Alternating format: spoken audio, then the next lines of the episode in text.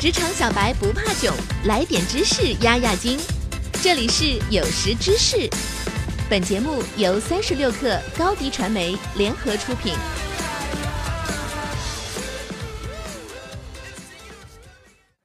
本文来自三十六课编译组。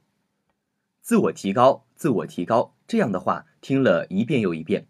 我们也被告知必须要有一个目标，目标的确很重要。但是如果你觉得自己可以提前五年来规划你的生活，那就大错特错了。因为如果事事都那么肯定，你不会觉得生活很无聊吗？相比之下，不知道五年后你会在哪里，是什么样子，这种感觉才更棒。如果我重新回到二零一一年，那时我周围的一切都是一团糟，根本不会预测到我今天会在哪里，是什么样子。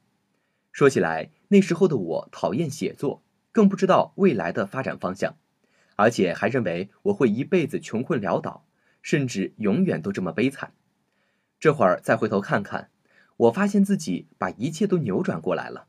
这份经历不仅让我惊讶，还让我自豪。毕竟当时也没人来给我什么帮助。既然我可以努力工作，培养了成功的正确心态，那么我坚信你也可以。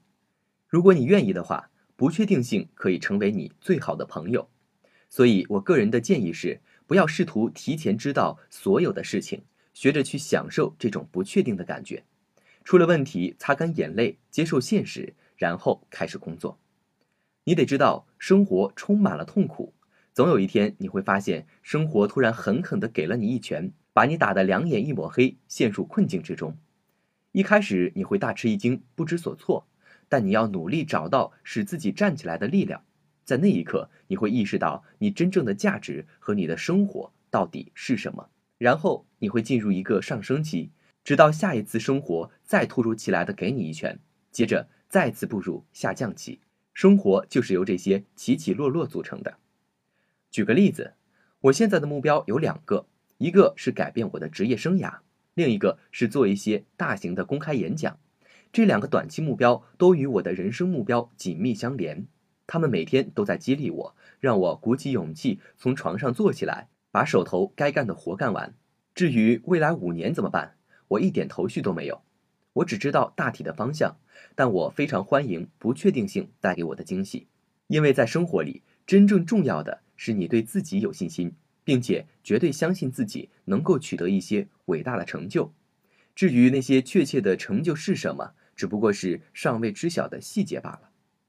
制定长达五年的目标和愿景，这一举措的愚蠢之处，首先在于没有考虑到一件事：得不到你想要的东西也是很重要的。其次，你想提前弄明白你的人生目标是什么，这个是最困难的。所以，不要纠结于细节，更不要沉湎于算命的那一套，那些东西对我们没有任何好处。